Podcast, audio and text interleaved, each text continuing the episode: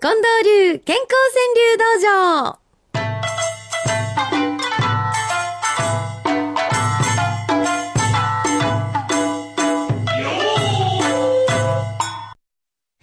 えー今朝の日の出の時刻大阪5時51分でございます。あとうん30分もしたらパーッと ね、明るくなってきますよ。はいさあ、えー参りましょう。今日の健康川柳道場は、ミキのみーちゃんからいきます。うん。独り言、聞いてもらえる五七五。ああ、はあ、なるほど。確かにこれ、うん自分の独り言がヒュッとこう五七五になってますやんね。なる場合多いですね。ねえ、えーそうかと思ったら、たぬきの昼寝さんです。ひらめきで作る料理と五七五。うん。おー立派なもんや。うんあの、それこそね、近藤さ、うんん料理をするっていうのは頭の体操として抜群らしいですよね。あーひらめきで。このまあ、しかし、ひらめきっていうのはやっぱ蓄積があるからでね。うーん、うん。ゼロから生まれないですよ、ひらめきも。そううか。んうん。いろんなもんが入ってんのがパパパッとあこそうう、です化学反応を起こしてくれるんです ね。五七五もそうですもんねそうです。ひらめきで作る料理と五七五ん。春の海さんからいただきました。神さんに、長官デビュー先越され。ああ、そうか、そうか。そうやったこんれや。は僕の仕業だな。あら、近藤師範が、これぞと思う句は、はいうん毎日新聞の朝刊に、あのね、朝刊に載るっていうのは、ものすごいことですけど、これに選んでくれはるんですけど、春の海さん、ラジオデビューはきっと、奥様より、デビュー先やったと思うんですけそうど、ですねずっと先やったと思うんですけど、はい。あ、神さんに長官デビュー先越され、うんどうやったんかな、その日の夫婦の関係は。奥様池もろ子さんですから は、いはい微妙やったやろね。長官手にして奥さん喜ぶ。電話しはると思うねん、みんなに。ちょっと聞いてや。今日の毎日新聞の長官。左端に乗ってんの私やで。ねえ。うんあどうやったんやろ。あ、そうでした。池もろこさんの長官に乗った一句がね、はい。近頃は、うんこがめろばかり、引く亭主。あ、これいい句なんですよ。これですやん。ええ私ね、え月票で今度触れようと思ってるんです。ちょっとその句のことも。え、1ヶ月まとめた批評で、えこの国触れてくれはるんですか、えこんなもんじゃえ今、ご主原人稿。書いてますがね。えええいや、池物子さんよかったですね。うん。こんなん言われたら、また、この夫婦の関係どうなりますの そうですか。もう、春の海さん、古賀メロディーばっかりまた弾きますぜ。ねえ、またそのあたりの二人のいろんな関係を五七五に。そうですね何でもネタになるな。あ幸せの五七五。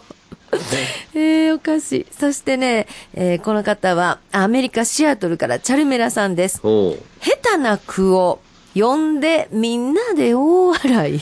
そうそう、こう、発表して恥をかくっちゅうところがええんやな。うん。それで成長していくんですよね。そうかはい。出さなきゃね、ま出さず。なきゃ。下手な句を呼んでみんなで大笑いするから次があるんですね。はいはいはい。あ、北村久子さんも。うん。また出そう。嬉しい恥ずかしい指折った。嬉しい恥ずかしい。でもそんな努力がもうこうやってすぐに、ね、健康川柳になっていくんですよね。また出そうって。嬉しい、恥ずかしい指折った。えー、西脇久志さんは読み返す、一日一句に気をもらい。あ気をもらう。元気の気だね。あー一日一句、健康川柳の本のこと言ってくれてはるんですね。うん。何度も読み返すことできますよね、あれ。はい。うん、私もそうしてますよ。読み返す。一日一句に気をもらい。へえ。そして、陽子さんは、自家句集。これご自分の家での句集という意味ですね。はい。自家句集。一年がかりで、やっと100。うん。これ自分の苦習っちゅう意味やるね。はああ、は自分で100の句を作って、ええ作ったんですねこれ、そうですね、毎週皆さん送ってくださるものを、こう、気に入ったもん集めて、はい。自分の作品集を作ったらよろしいんや。 100ですか。あすごいことやなあ1年で100か。ね。 3日に1個は読んでるわけだよね。うん、素晴らしい。中口信夫さんです。邪魔なもの、捨てりゃ心に大広間。大広間っていうところがなかなか表現がうまいですね。はい。なんか目に浮かびますもんうね。ん由美ちゃんは、私にも年輪ってあるだろうあか。るでしょう。今年は、えらい年輪刻んだいう年ありますね。うん、あるでしょう。前田茂樹さんです。我が人生、各駅停車、途中下車。それがよろしい。鈍行でよろしいわ。うん。急いで、超特急で行くことないわね。そうか。うん。鈍行だと周りの景色よく見える見えるし。しね。うん、岩田のりおさんです。穏やかな日差しのように暮らしたい。平和やな。この子もええ子やね。いいですね。うん穏やかな日差しのように暮らしたい。はい。そうですね。アルテイシアさんです。目は見えぬ。だけど心は見えてるで。あ、なるほど。そういうもんなんですね。うん、夢咲川さんです。裏口でないこと祈る執刀医。うあわ、手術してくれはるお医者さあんー。そうか。うん。大丈夫やろうなそういうことねうん。裏口でないこと祈る執刀医。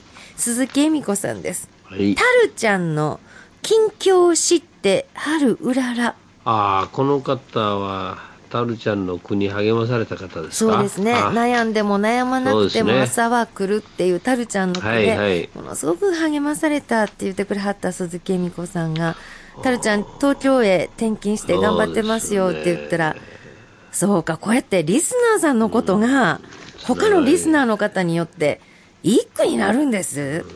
つながりの一句ですね。本当ですね。嬉しいですうね。ん。なぎささんです。説教と思わず説教してるかも。こういう人おんねん。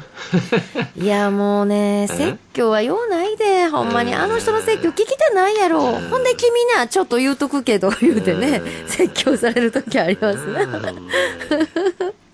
えーイタリアくれからくれはりました。モデナ市のボンジョルノさんです。花吹雪、喜怒哀楽の重なる美。なかなか芸術的に読んでるよ、これ。ねえ。うんい。や、それ海外にいたら余計に日本の桜って思い深まるん違います喜怒哀楽の重なる美な。うん、そうでしょねうんえ。花吹雪、喜怒哀楽の重なる美。栗ママさんです。咲いちゃった。ソメイヨシノが風邪ひき そう。大前田凛さんです。風物詩、道路工事と花見客。う。そうやな。ねえ。うん。岡山のノックさんです。米を研ぐ、触れた指で春を知る。これ繊細な句やね。米を研ぐ触れた指で春を知る。そうーん。小雪さんは悲しみを洗い流せよ春の雨。う。ああ、これもなんかね、情念みたいなのも感じますよ、私。うん。ああ、そうです。はい。この春についてはすみちゃんが、春は来る、老いも若きも平等にそ。の通り。ほんまですよ ね。ううーん。ん。今地時恵さんです。お初さんですね。はい春の朝、灯油いらぬと、妻笑顔。なるほほんまやど。ね。わかりやすいなう。ん。まみちゃんです。おはつさんですね、この方も。さすが母。額で体温、言い当てうる。ん、うん、熱ないとか言ってるよね。ねえ、母親ってすごいもんです ねはい。おでこちょっと当てて、うん、大丈 夫。うん、これは37度、2分やなってなもんですな。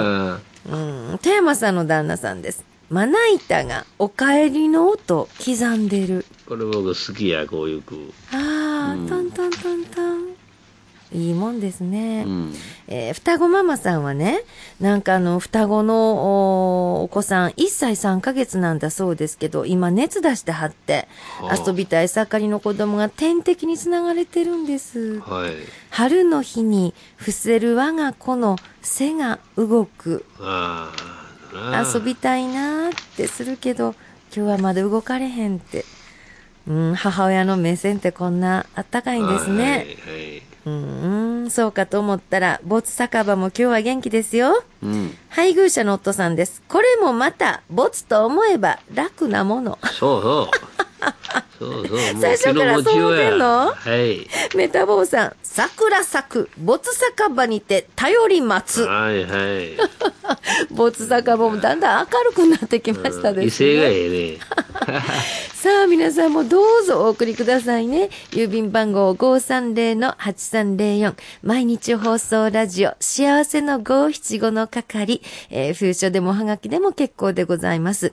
そしてね、えー来週4月4日なんですけれども、うんこちらはちょっとまた新しいことしようと思います。何です1か年幸せの575続けさせていただいあてあ2年目突入、これを記念いたしまして、はい。えー、ボツ、あなたのボツ自慢大会、没自慢。やらせていただきます。